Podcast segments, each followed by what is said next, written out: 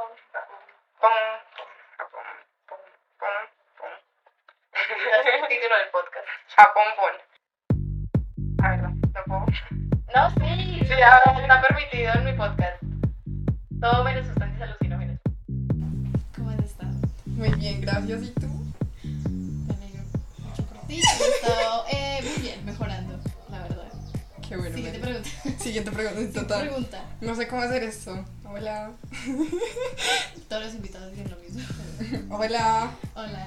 Bueno, eh, yo sé que ustedes estarán preguntando quién es Eli y por qué estamos en este estudio tan espectacular. Así que, Eli, cuéntanos.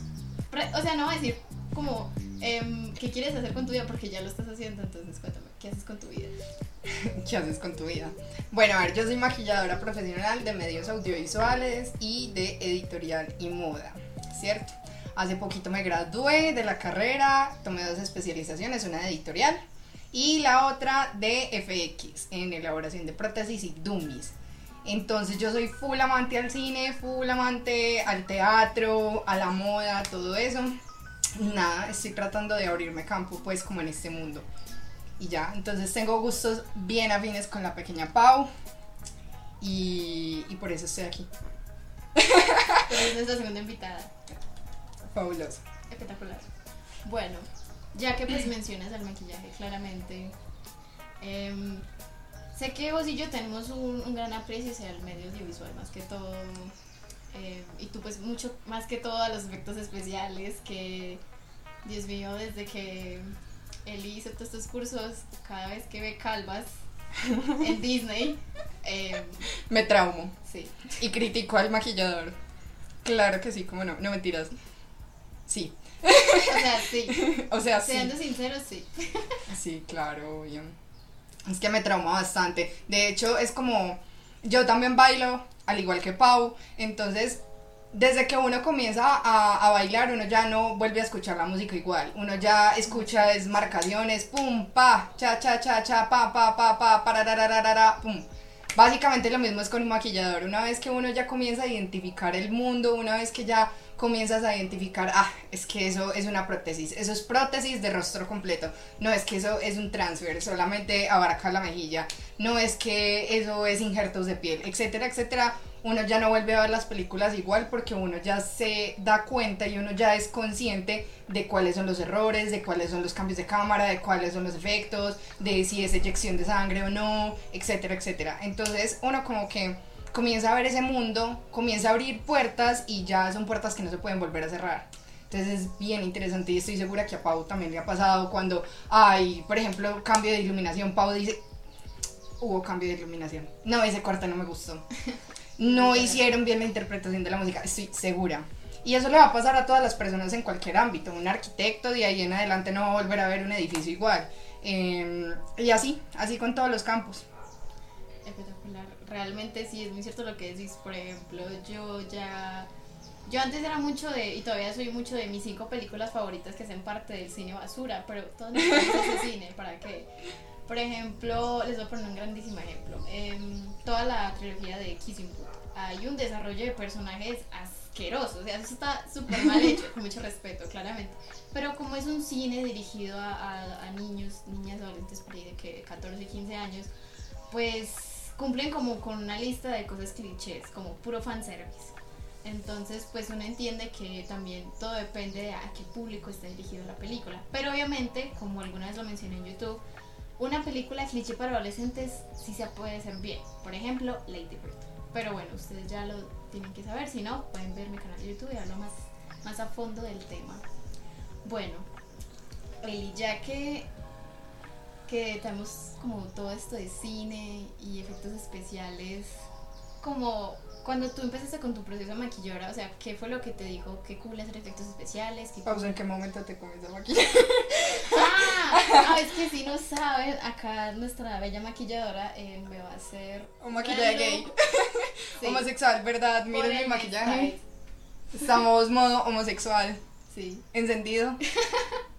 Feliz Pride. Si quieres, puedes empezar mientras que me vas contando toda tu historia. Bueno, entonces no, Así que, espérese. Primer Pausa. corte, Corte. Va a ir por los materiales. Claro que Sí. sí. Es que, o sea, si ustedes vieran la cantidad de luces que tenemos acá, estarían en shock. Estarían igual de. Estamos en Medellín. literal. Medellín en verano. Pero bueno, todo por la producción de calidad. Claro que Claro sí. que sí.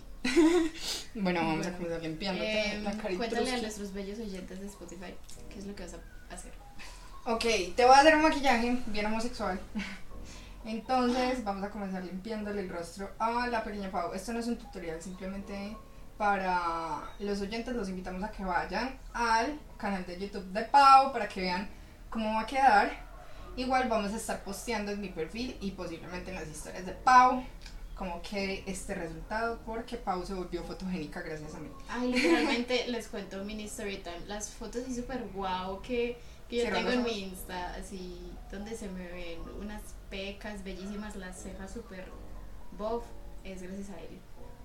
Y, o sea, lo, l- ¿cómo, se, ¿cómo se diría eso? La diversidad de poses es gracias a que Eli, pues, me enseñó a fluir en cámara. Porque mi pose, como de siempre, era y ya, nada más. Pero no hay que transmitir. Transmitir. Claro que sí. Bueno, entonces Ya que tengo la cara em, como una bella papa. Vamos a aplicar agua de rosa sierra.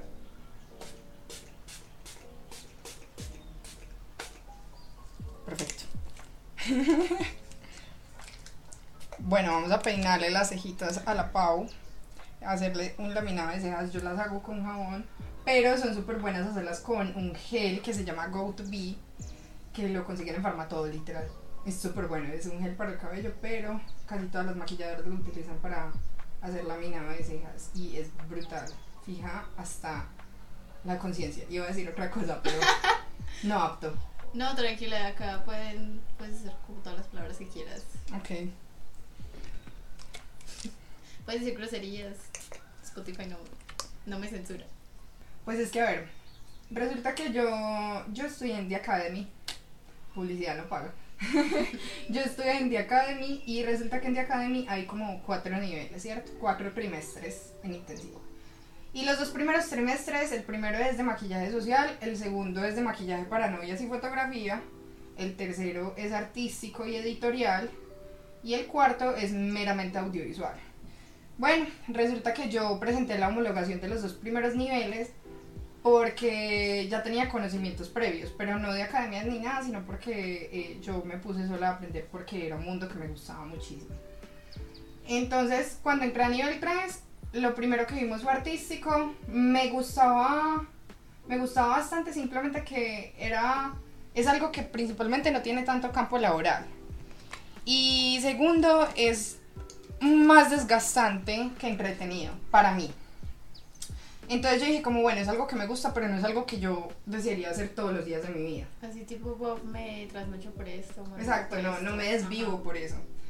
Y bueno, llegué a editorial y moda y me gustó bastante porque digamos que en el final yo tenía que hacer todo. O sea, en todos los finales yo tenía que hacer todo, desde escenografía, vestuarios, maquillaje, peinado, todo. Y resulta que en editorial pues tuve que diseñar el vestido que iba a portar la modelo, tuve que hacer la escenografía, hice una caja de dos metros con luces negra, eh, o sea, eso parecía, Dios mío, literal era salido de la pasarela de Gucci.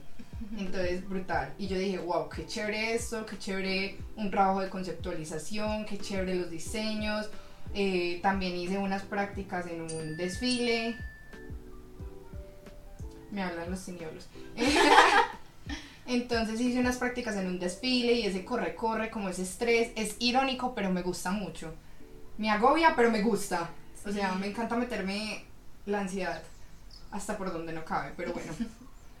Entonces, digamos, eh, fue algo que yo dije, wow, qué chévere, es un medio en el que yo me puedo desenvolver, pero sin embargo era algo que yo decía, si es un reto, porque el editorial es un reto, ni el hijo de madre, el aprender a conceptualizar es un reto, ni el hijo de madre, pero, pero digamos que no, no era algo que me llenaba 100%, entonces yo dije, pues bueno, vamos a ver en audiovisual qué.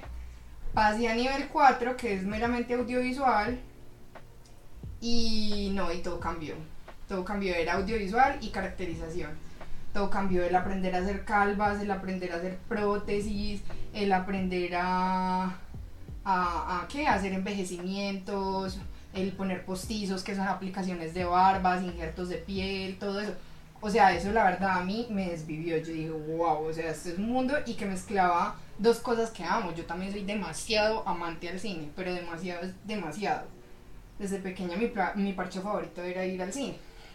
Entonces, eh, yo dije, listo, estas dos cosas tienen buen campo laboral si usted se lo sabe trabajar. Lo que es editorial y lo que es audiovisual tiene muy buen campo laboral si usted se lo sabe trabajar. Y aparte de eso es algo que me gusta mucho, que yo diga, uy, podría hacer esto todos los días de mi vida. Entonces, eh, ahí procedí a tomar la especialización de editorial en el muñequero publicidad no paga.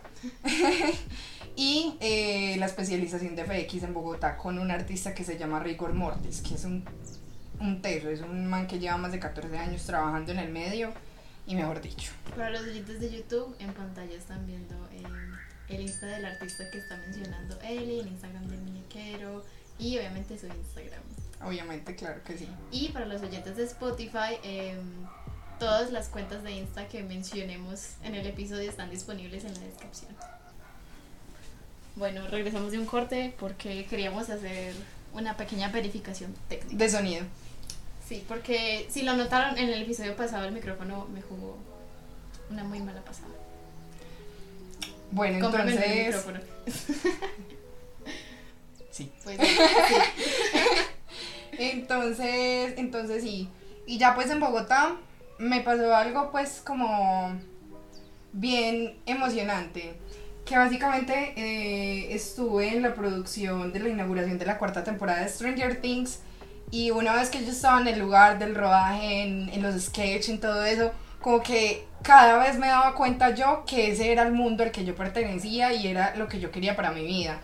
Obviamente yo me siento como una bebé, o sea, yo me siento como una niña completamente porque es que todos mis, mis profesores tienen más de 35 años, mis compañeras, es muy irónico porque mis compañeras casi todas tienen 25, 26 años porque por lo general las que deciden ser maquilladoras o los que deciden ser maquilladores eh, primero se gradúan de la carrera que fueron forzados a estudiar, digamos mercadeo, una, tengo una compañera que estaba en octavo semestre de medicina y se salió de la carrera simplemente porque quería ser maquilladora.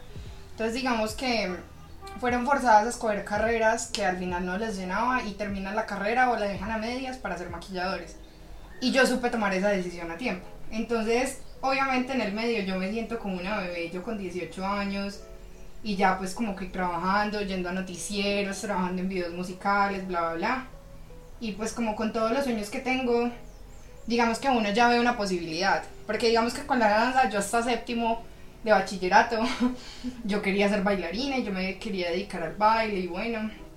Pero digamos que uno caía en realidad y uno decía, pues es que fue madre, hay niñas de 5 años que bailan mejor que yo, o sea, yo qué mundo tengo ahí. Y cuando llegué al maquillaje, yo me di cuenta que yo era esa niña de 5 años para todo el mundo. Entonces era como una posibilidad, uno decir como supe tomar la decisión correcta y a tiempo. Y ya sé qué es lo que quiero para mi vida. Entonces es muy chévere. A mí me pasó algo muy, muy similar con, con el cine realmente. Eh, yo pues no he tenido como el chance como de estar mucho con la industria, pero obviamente sí pues he en una que otra grabación, una que otra sesión de fotos y y créanme que cuando uno realmente sabe a qué se quiere dedicar y sabe qué es lo que le apasiona, realmente uno se desvive por eso y uno mueve cielo y tierra como para poder seguir en ello. Y yo también en algún punto de mi vida yo dije, no, yo quiero estudiar licenciatura en danza, o sea, yo era súper chiquita y después me di cuenta, o sea, amo bailar, sí, es terapéutico, sí, pero realmente no es a lo que yo me quiero dedicar. Y mucha gente de hecho me lo dijo, creo que una vez te lo conté, que, ay, tú deberías estudiar licenciatura en danzas y yo, no, gracias, Tan amable. gracias, pero no. Em, Acuérdate de la basura. Ay, sí. es que en esta, en esta situación yo soy la que habla pasito, entonces. No me pasa. ajá. Nunca me pasa. Desde jardín me regañaban porque hablaba muy duro. Ah, bueno, entonces, em, como iba diciendo. eh, ah, bueno, les voy a contar algo muy gracioso. Yo, cuando empecé a ver las historias de Ellie compartiendo que estaba en toda esta producción de Stranger Things, les juro que a mí casi me da un patatús en mi casa. literalmente yo soy la persona más fan de Stranger Things de mi círculo social, ¿cierto? Y, y o sea, esperamos tres años por esta cuarta temporada. ¿Para qué? Entonces, claro, cuando ella empieza a subir una que otra cosita detrás de cámara, yo, yo estaba ya feliz. Yo dije, "Es- está viendo mi sueño. Bueno, pero a ver, una aclaración. No es en el, en la, en el rodaje, pues, de la, de la, exacto. de la serie como tal, sino que Stranger Things le está metiendo mucha publicidad a la inauguración de la cuarta temporada. De hecho, en Barranquilla hicieron como un show de luces, una vaina súper loca. En, en, en España estaban haciendo una intervención de espacios, pues, en la calle, así, con actores y todo, o sea, brutal. Y, pues, en Bogotá, yo estaba en Bogotá, pues, tomando la especialización en Bogotá, estaban haciendo lo mismo. Entonces, iba a ser una casa interactiva, ojalá no me demanden. No, ya salió, ya salió Ah, al sí. público, no te preocupes. Ah, ok. Eh, están haciendo una casa interactiva, hicieron una casa interactiva pues como con pizzas y sensores y bueno, y monstruos y tentáculos. Imagínense que los tentáculos eran como de dos kilómetros, o sea, era como kilómetro y medio si no estoy mal. Tuvieron que hacer tentáculos de bajo presupuesto para llenar toda la casa. Eso te iba a preguntar. ¿de qué están hechos Los tentáculos. Sí. Imagínense, los tentáculos están hechos. Si no estoy mal, si no me equivoco, están hechos de periódico, de papel vinipel y papel burbuja. Y ya después los pintan. O sea, como para que el burbuja Sí. genere como esa. Porque es que sí se podía hacer. O sea, eso realmente, si ustedes lo ven en la serie, los tentáculos, pues que están en la serie, todo eso es hecho, pues es un trabajo hecho por maquilladores. Y todo eso lo hacen con un material que se llama. Pues es una silicona de platino o puede ser una silicona de estaño, depende. Como de la dureza y todo eso.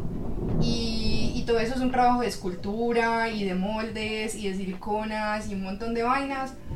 Pero digámoslo así, hacer esa cantidad de tentáculos para esa casa habría costado más de 500 mil millones de, 500 millones de pesos. Dios mío. 500 mil, 500 millones de pesos.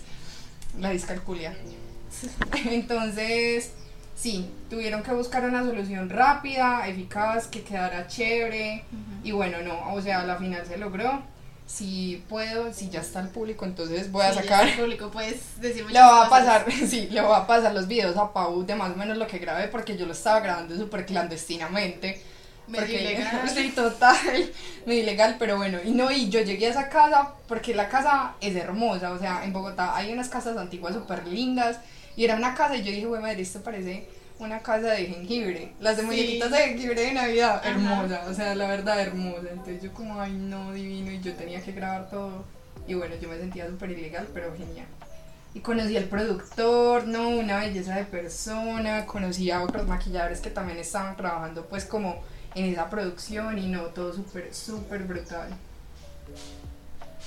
Bueno, algo que yo alcancé a ver en los videos, eh, y si la gente, bueno, eh, hago una, una aclaración aquí, si ustedes no se han visto la temporada 4, no se preocupen, no les va a hacer spoiler, porque este villano sale en el trailer.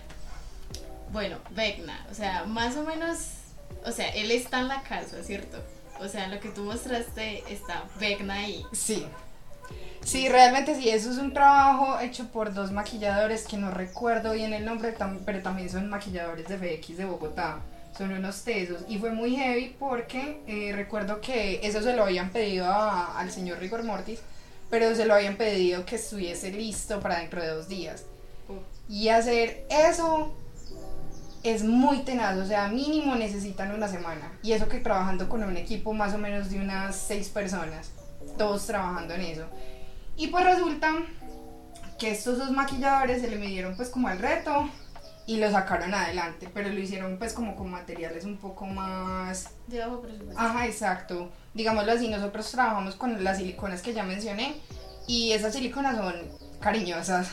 Y más o menos con lo que les enseñan a las personas a trabajar en FX y todo eso es como con látex, látex cosmético, con algodón, con o sea, materiales súper básicos, yeso y todas esas vainas y ellos lo lograron sacar pues como con ese tipo de materiales y bueno, o sea, pudo haber quedado mejor, pero la verdad para los días y para el presupuesto que tenían la sacaron full adelante.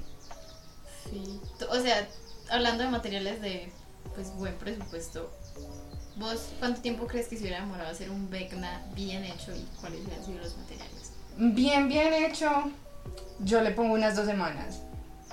Dos semanas. Sí, dos semanas. Porque digamos que todo eso se lleva a un proceso de escultura. Para mí, yo hice una elaboración de prótesis de rostro y, y el proceso de la escultura es muy tenaz porque es el hecho de sacar un molde, ya un, pues un live cast del actor y pues si no es un actor pues entonces al menos tener un molde de una persona en blanco para comenzar a esculpir el esculpir, el trabajo de esculpir con un producto que es similar a la plastilina, se llama plasticera y, y trabajar con esa plasticera es bien complicado porque primero hay que calentarla Medellín, gente, claro que sí. claro que sí yo amo Medellín Es como ese audio de yo amo Bogotá Yo amo Bogotá. Porque, ¿qué? La. ¿Cómo es que es el audio? Yo no me acuerdo que la vida está en peligro una vaina así Sí, algo así. como- todos los días puede pasar Ajá, algo así. Bueno, la gente que está mucho en TikTok saben de qué, a qué audio pues me refiero. Mi gente, vamos a hacer un primer, co- bueno, milésimo corte para terminar las hijas fuera de cámara. claro que sí Ya volvemos. Ta, ta, ta, ta. Va a sonar algún comercial. Bueno, yo le voy a aplicar un poquito de bronzer porque en la parte superior de los ojos no le vamos a hacer nada. Les vamos a maquillar. Son las ojeras. Cierren los ojitos. Bueno, so. Eh, bueno, continuando con, pues, con todo esto de, de los efectos especiales, ¿cuál serie o película, o sea, en cuál serie o película te hubiera gustado como decir, pues como, ay, me gustaría mucho trabajar esta? En Euphoria. Ah, En si Euphoria. no somos muy fans de Euphoria, Demasiado. demasiado. Pero o sea, más que por la historia, aunque la historia me encanta y me mata, los personajes, los actores, el guion, todo, todo me encanta en realidad. Pero más que todo eso, me parece una serie que cambió mucho la estética de nuestra generación. O sea, realmente Euforia yo siento que marcó una generación. Va a ser iconic, tipo chicas pesadas. Yo siento que Euforia va a ser las chicas pesadas cuando nosotros estemos grandes. Ay, no sé si has escuchado que, por ejemplo, o sea, tú sabes por qué en estos momentos está tan de moda el- la tendencia Y2K, o sea, como que todas queramos tipo ropa de los 2000, que esté volviendo el talle bajo, que estén las cejas delgadas de moda otra vez, a lo Bella Hadid se las depiló, o sea, marica, Sí. todo eso, ¿sabes por qué? Bueno, pues te cuento. Resulta que en estos momentos las personas que están dirigiendo la industria del cine, de la música, bla, bla, bla, son personas que vivieron a furor los 80s y los 90s. O sea, en estos momentos los que están dirigiendo todo son personas entre los 30 y los 50 años, ¿cierto? Sí. digamos que los que se han mantenido en la vanguardia, pues que han sido los más veteranos del caso, no mentiras, los más viejos, ¿cierto? Pero especialmente la industria de la moda y el cine y todo esto, pues está dirigiendo pues como gente de esa edad. Entonces, digamos que les trae, no sé si te has visto Red. Sí, Red sí te la viste. me encanta. Bueno, Red, por ejemplo, tiene una estética muy Yedoska, a pesar de ser animada. Todo es súper Yedoska, o sea, los tamagotchis, la ropa, los overoles, los colores, exacto, los Van Sí. Boys. Todo eso es súper Yedoska, Ujú. Porque toda esa moda se está redirigiendo como a la nostalgia que le traía a esos creadores, a esos diseñadores, a esos directores. Entonces por eso es que está como tan a la vanguardia, tan a la vanguardia, no, perdón, vanguardia es un término distinto, tan de moda todo, toda esta tendencia de los 90. Entonces, me parece algo súper interesante porque digamos que Euforia marcó esa estética de nosotros en esta generación y sé que en unos años cuando nosotros estemos eh, al frente de todos esos campos va a ser algo que va a volver, así como volvió la tendencia Y2K. Ujú. ¿cierto? Pero más como a esa época. Entonces, me parece algo supremamente interesante que ya cuando nosotras tengamos unos 40, 45 años, que estemos dirigiendo, trabajando, diseñando, eh, volvamos a poner piedras y hacer delineados gráficos a la euforia y los colores nude y el make-up no make-up y todo eso. Sé que va a volver porque vamos a estar dirigiendo todos esos campos. Entonces me parece algo supremamente interesante. Yo que, o sea, es como tan importante y ha marcado como un cambio tan grande que hasta referencias a escenas de la serie se pueden llevar a hacer. Porque la misma serie hace referencia a películas súper viejas, a películas, eh, por ejemplo, no sé si recuerdas en el segundo, en, no sé en, cuál- en la segunda temporada, no recuerdo en cuál capítulo, cuando eh, empieza a hablar de lo mucho que ama Jules. Ajá. Yo creo que ese fue como de los que más... Impactó. Ajá, realmente. Y... Y realmente yo le tengo como mucha admiración a Sam, que es el director de la serie, porque no sé si la gente lo ha notado, pero hay una estética súper diferente entre la primera y la segunda temporada, pero sigue siendo euforia. O sea, sigue teniendo eh, brillitos, sigue teniendo... De hecho, eso, eso quería decir. eh, De, amo- de hecho, en la primera temporada, como que cojamos a uno de los personajes más icónicos. Maddie. Exacto, y, como- y me siento como, tú lo dijiste, pero tú lo pensaste. bueno, eh, eso es de ¿Dónde están las rubias? Sí. Icónica también. Bueno.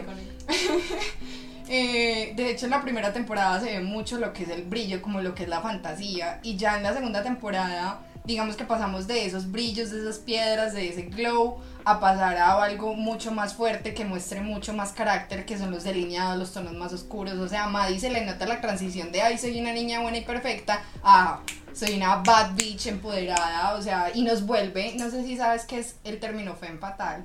No. Perdón. No, espero que ustedes sí Se sepan y si no, me ofende. Cuéntale a los oyentes que... Bueno, las fatal es algo que surge, o sea, en el siglo pasado. Sí, surge en el siglo pasado. Digamos que podría surgir desde los 20. Es que me encanta la historia de las décadas. Aquí voy a hablar un montón, prepárense. me encanta la historia de las décadas porque, por ejemplo, en los 20, con el surgimiento de las flappers, las flappers eran como esas bailarinas que se iban de plumas, labios rojos, se marcaban el lunar. Esos son los flappers. Las flappers nacen eh, con el hecho de que eran como el, el entretenimiento que se les llevaba a los hombres en la guerra, ¿cierto? Entonces se les llevaban bailarinas y bueno, y estas mujeres tenían que ser así súper sensuales, que no sé qué. Y creería yo que desde ahí nace las femme fatal, ¿cierto? Eh, porque es como ese estereotipo de que la mujer no encaja en lo que socialmente debería de ser bueno. También nace con Marilyn Monroe, que Marilyn Monroe en realidad fue hecha para la industria, o sea, ella fue una mujer creada, pero que aún así tenía una personalidad que deslumbraba y que no encajaba porque, o sea, encajaba como en esa sexualización de la mujer, pero no encajaba en el estándar social de la mujer perfecta. Era muy, o sea, como que era una disputa entre personalidades muy grandes y surgen un montón de personajes icónicos que decían como, esta es una mujer empoderada, pero que le disgusta a la sociedad. O sea, por ejemplo, Mary Poppins era como Sí. una representación animada de lo que era una femme fatal, ¿cierto? Sí. Eso me parece también supremamente brutal. Entonces digamos que para mí yo digo que Maddie es como una especie de femme fatal también, Pero porque... un poco más actual. Ajá, exacto, como un poco más moderna porque digamos que en este momento en la sociedad no tenemos tanto tabú de, de que una mujer sea libre y que sea y que se exprese y que quiera hacer con su vida y con su cuerpo lo que se le dé la gana. Entonces digamos que con Maddie tenemos el hecho de ser latina, sí, entonces soy latina, aunque en realidad no es latina, pero en la serie sí. Sí, entonces soy latina y eso es latina. Es hija, tiene Ah, ascendencia bueno, de sí, tiene ascendencia latina, pero no es latina. como tal. Es que bueno, acá viene mi problema con los actores que dicen que son latinos. Porque hay unos que dicen que son latinos, pero realmente pues tuvieron padres, Padres latinos, latinos. nada más. Hay otros que realmente vivieron en Latinoamérica, se criaron con familiares y amigos latinos y después llegaron a la industria. Eso me parece súper bien, la verdad. Pero esa gente que, ah, es que soy latino porque mi bisabuelo era colombiano. No, gorda no, malas noticias no. no eres latina. Pero bueno, entonces, eh, digamos que entonces sí, soy latina y sí, tengo mi cabello castaño y sí, no soy una skinny girl a lo Paris Hilton y entonces vamos a celebrar las curvas y entonces pues aunque no era gorda obviamente, pero entonces sí y aprovechan pues como sus colores, su raza, todo, me encanta. Entonces digamos que esa Maddie sería como un, una contextualización de lo que sería una femme fatal en estos momentos, entonces me parece súper icónica. Volvemos de un corte, claro que sí. Entonces, obviamente se le nota mucho la diferencia que en la primera temporada queremos como a esa Maddie perfecta, que le gusta a los hombres, que, o sea, que tiene su piel perfecta, no tiene ni un solo vello, y entonces le encanta ser así súper pulcra, súper limpia, y ya en la segunda temporada, ¿no? Comenzamos a utilizar, pasamos de la gama de pasteles y de beauty y de brillos y de todo eso, a hacer full negro y dorados y plateados y las uñas mucho más, o sea, el cambio también en las uñas es brutal porque entonces pasamos de esa vaina delicada hacer algo mucho más potente, mucho más yo te represento autoridad. y- ustedes entienden. Entonces me parece algo muy a notar desde el maquillaje, no simplemente como la estética en iluminación, en dirección de arte, en, desarrollos de personajes, etcétera, etcétera, sino también como desde, desde los diseños del maquillaje, o sea, la maquilladora me parece una tesa y todo el equipo de trabajo me parecen unos tesos porque lograron que no simplemente eh, siguiera y siguiera la serie con, con, la misma base estética, sino que evolucionara al igual que evolucionan los personajes, me parece algo brutal. Por ejemplo, lo que quiero recalcar también de la segunda temporada, que fue como ese cambio brusco de euforia, siendo un poco más realista, es que para los que no saben, la serie tuvo muchísimos cambios. No solo en la historia, sino y en la estética pues del maquillaje y el vestuario, sino que mucho que en la paleta de colores, que de hecho eh, la cámara, que en estos momentos no me acuerdo qué tipo de cámara usaron, pero no era digital, sino que era de rollo. Eh, Marica, pausa que no encuentro la brocha para las ojeras. Cambió demasiado, pero sigue siendo fuerte. Y algo que destaca muchísimo es el juego de luces. De hecho, como le estaba contando a Elías fuera de cámara, hace poco me, pues, me volví a ver Euforia. Y fue muy gracioso porque pasé el, del ese número de All for Us en el que Ru está literalmente con una cantidad de gente y tú ves que el morado, que el negro, que el rojo y que el glitter aquí en las ojeras pasamos a la fiesta de ellos de Año Nuevo, cuando llega Fesco y ¡tas! Y le da puños y puños a Nate y es como, ¿qué? Es como que, ¿sabes?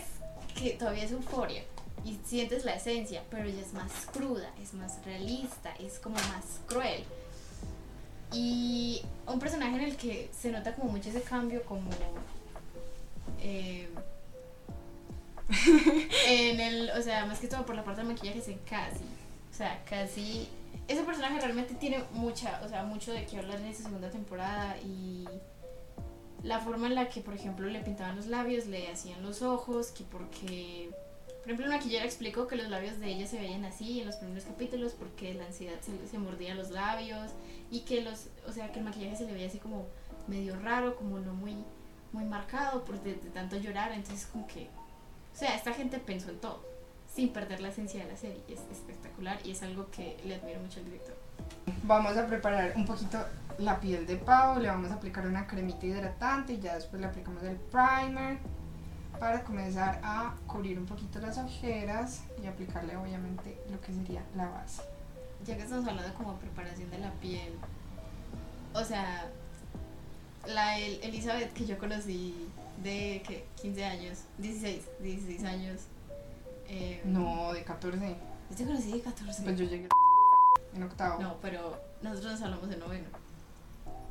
Pues en octavo medio, medio, medio. cruzaba palabras contigo, pero nada así. O sea, yo que empecé así que a socializar contigo y que conocerte más, fue noveno. Entonces, o sea, esa Eli que yo conocí que empezó a hacer maquillaje y, yo decía, o sea, yo, sería capaz de hacer eso o sea, comparemos la preparación de la piel tuya antes y la de ahora. Pues es que no solamente en preparación facial, yo creo que todo evolucionó. Es que yo antes lo hacía como muy por hobby, o sea, yo nunca me imaginé que yo iba a ser maquilladora. Yo sabía, mi mamá siempre dijo de mí que ella nunca esperaba de mí cartones. Ella siempre dijo que ella esperaba de mí trofeos, premios y elemental, espero algún día, algún día darle ese placer. Entonces, eh, digamos que yo lo hacía como por, por, porque me gustaba y ya, o sea, yo no lo veía más allá. Y, y pues en evolución, no, marica, todo. yo aquí toda grosera. No, yo creo que todo, todo, todo cambió desde los productos que yo utilizaba, los procesos que yo hacía, todo fue una evolución y más que todo personal, porque yo no me vine a preparar sino hasta el año pasado yo no vine a estudiarlo, a estudiarlo, sino hasta el año pasado, sino que todo era empírico y el avance pues era mucho más lento, pero a pesar de que yo no tenía pues como esa preparación académica, esa, ese margen de teoría, etcétera, etcétera, digamos que ensayando uno, uno iba aprendiendo poco a poco. Yo antes lo máximo que me echaba, que me aplicaba, perdón, para, para maquillarme era bloqueador y ya, y dele, y maquille. Pero no, todo, todo, absolutamente todo ha evolucionado. Regresamos del corte porque tengo muy mala memoria. Tenemos. Tenemos. Sale la banderita. ¿Cómo se llama? ¿Cómo, es la banderita? Del meme tenemos. No, no sé. Bueno, Tenemos. Em, bueno, lo que te iba a preguntar es que cuando empezó todo esto de del maquillaje, a qué edad, porque Bueno, pues yo creo que todo empieza como cuando tenía 12 años. Cuando tenía 12 años estaba yo en un colegio de monjas, claro que sí. Y pues obviamente a las monjas les chocaba que yo me maquillara. Y yo solamente tenía un labial, una pestañina y un brillo. O sea, tenía un labial rojo, una pestañina y un brillo. Entonces con el labial me hacía el rubor. ay, me aplicaba la pestañina, pues yo nunca tuve, o sea, yo casi nunca me encrespo las pestañas, digamos que últimamente sí, pero antes yo nunca me encrespaba las pestañas porque pues yo soy pelicrespa y mis pestañas son paraditas. Entonces me aplicaba pestañina y el brillo. Y pues ya de por sí ya eso era motivo de escándalo para las señoras religiosas. Entonces a mí no me molestaba, o sea, mantenían coordinación y todo, pero no me molestaba, o sea, era algo que me gustaba porque sentía que en el fondo era como una manera de expresar mi vanidad, porque siempre he sido supremamente vanidosa. Entonces, bueno, digamos que ahí comienza cuando tenía 12 años que me comencé a maquillar, pero era porque me gustaba, no porque lo necesitara. Porque yo soy. No mentira. Pero era porque me gustaba, me gustaba ella y aparte también me encantaba llevarle la contraria. Entonces sí, rebelde ante todo. Mm, ya después me comenzó a llamar muchísimo más la atención el maquillaje y pues obviamente como toda niña se lo robaba a mi mamá. Ella no tenía mucho, pero igual le robaba lo, lo- lo poco que tenía. Y, y ya después entré a otro colegio que era de una religión distinta, que no voy a mencionar el colegio. Por ah, sí, bueno, motivos los personales. colegios no, no puedes mencionar colegios, Bueno, sí, ni obviamente. entidades, sí, denuncias. Eh, exacto. Eh, bueno, resulta que pues entré a ese otro colegio que era de una religión distinta a la católica y a la cristiana. No voy a decir cuál es.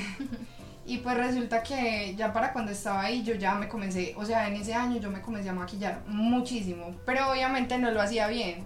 Primero porque ni siquiera tenía celular, o sea, yo no podía acceder a redes sociales, ni a videos de YouTube, ni a nada, o sea, yo, yo estaba cerrada de la tecnología porque pues no me dejaban, o sea, yo siempre, no sé, como que mis padres eran muy estrictos, entonces digamos que todo lo que yo hacía lo hacía porque creía que se hacía así, ¿cierto? Como por mero instinto.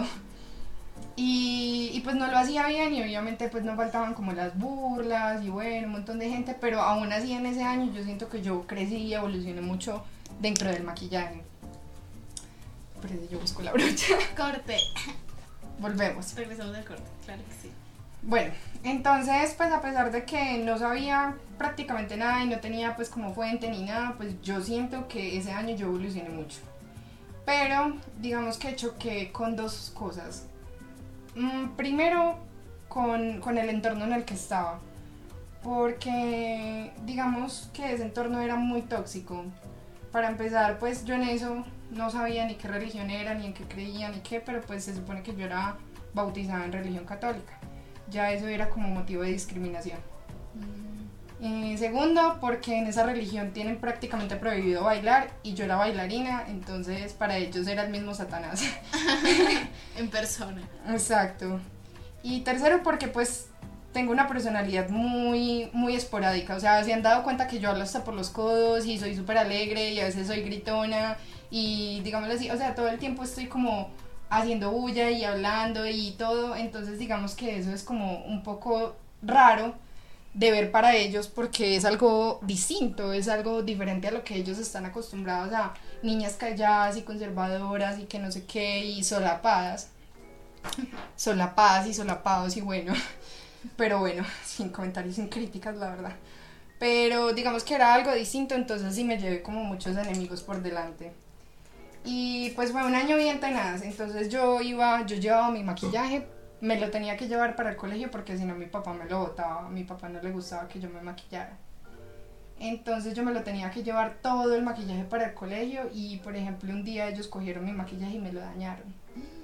Y me lo tiraron en, en los, en los sanitarios del baño de las niñas, O sea, los presidentes. Los los estudiantes. Y los profesores veían y no hacían nada.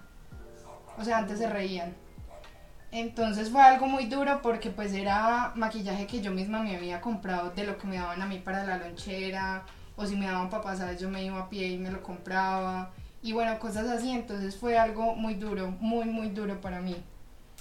Y bueno, a pesar de todo eso y como pues de todas esas burlas, yo decía, pues yo quiero seguir aprendiendo a maquillar, voy a aprender, voy a aprender, voy a aprender.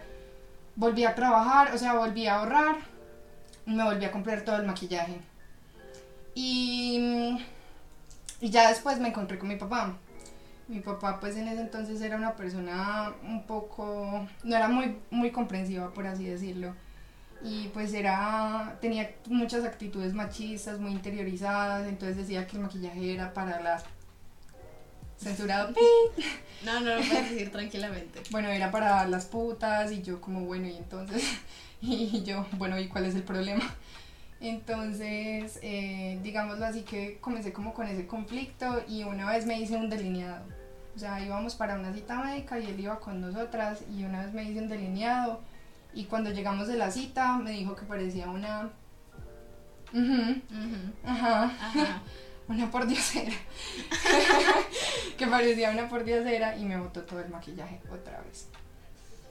Entonces fue algo bien duro y digamos que mientras más me decían que no, yo más quería. O sea, es que por eso, por eso, ay, un bicho. Entonces digamos que por eso chiquita, creo que también yo quería yo quería llevarle la contraria a mi papá. Yo era como, "No, pues entonces sí."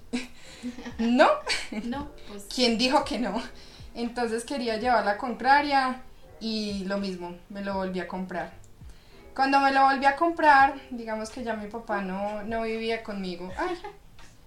Digamos que ya mi papá no vivía conmigo eh, pero sí seguía viviendo conmigo mi hermano, que mi hermano fue como un segundo padre porque él me llevaba a mí 15 años de diferencia. Él es 15 años mayor que yo. Entonces digamos que él tenía como las mismas ideas de mi padre muy interiorizadas y él me volvió a botar el maquillaje. Pero esa vez, o sea, yo en ese momento yo tenía todo el maquillaje en una caja de madera y él lo tiró por el shoot y, y yo bajé al primer piso, que es donde pues llega todo lo que uno tira por ahí. Y bajé y pues ahí estaba la caja, entonces pues yo la saqué, obviamente limpié todo súper, súper, súper bien y eh, escondí el maquillaje pues como para que no me lo vuelvan a botar. Yo como no, no más, por favor, no más. Tu madre va a quedar pobre este y, y nada, y con el tiempo fui practicando y practicando y ya pues ya tenía una tablet, entonces comencé con la tablet a ver videos pero era muy curioso porque, digámoslo así, los tutoriales de YouTube me parecían súper sosos. O sea, me parecían demasiado lentos. Entonces yo me metía en Instagram y en Instagram mostraban el mismo proceso de maquillaje, pero en un minuto. Entonces, digamos, listo, esto es lo que hay que hacer, listo, lo voy a ensayar a hacer sin el paso a paso. ¿Cuál es tu bobada? Total. Entonces lo comenzaba a intentar y intentar y intentar y intentar y yo... Y era muy chistoso porque me tocaba meterme a las 12 de la noche, a la 1 de la mañana al baño a practicarlo porque mi papá no se podía dar cuenta que yo me estaba maquillando. Entonces me metía por ahí a las 2 de la mañana a practicar maquillajes y me despintaba y me acostaba a dormir y como si nada. Y así fue por muchos meses hasta que se dio cuenta. Me pegaron una, una regañada bien buena incluido, pero censurado, gracias. pero bueno, me pegaron una buena regañada y, y nada, y así siguió, así siguió todo el asunto. Hasta que por fin comencé a hacer maquillajes artísticos de Halloween y eso lo hacía. Ay, no, es que da hasta pena. Yo compraba látex en el centro. Látex normal en el centro y lo hacía con papel higiénico y látex y sangre hecha con miel y colorante. Y así inicié a hacer los primeros maquillajes artísticos y me di cuenta que eso era lo que más me gustaba. Y ya. Es literalmente una historia que uno diría, ay, super fuera la realidad, pero no. No es real. Muy real.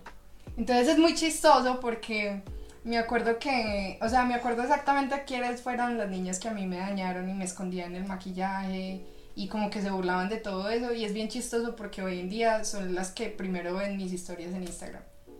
Mm van y, una vez dos niñas de ellas me dijeron que cuánto cobraba yo por el maquillaje porque me iban a contratar y yo les dije que yo a ellas no las iba a maquillar.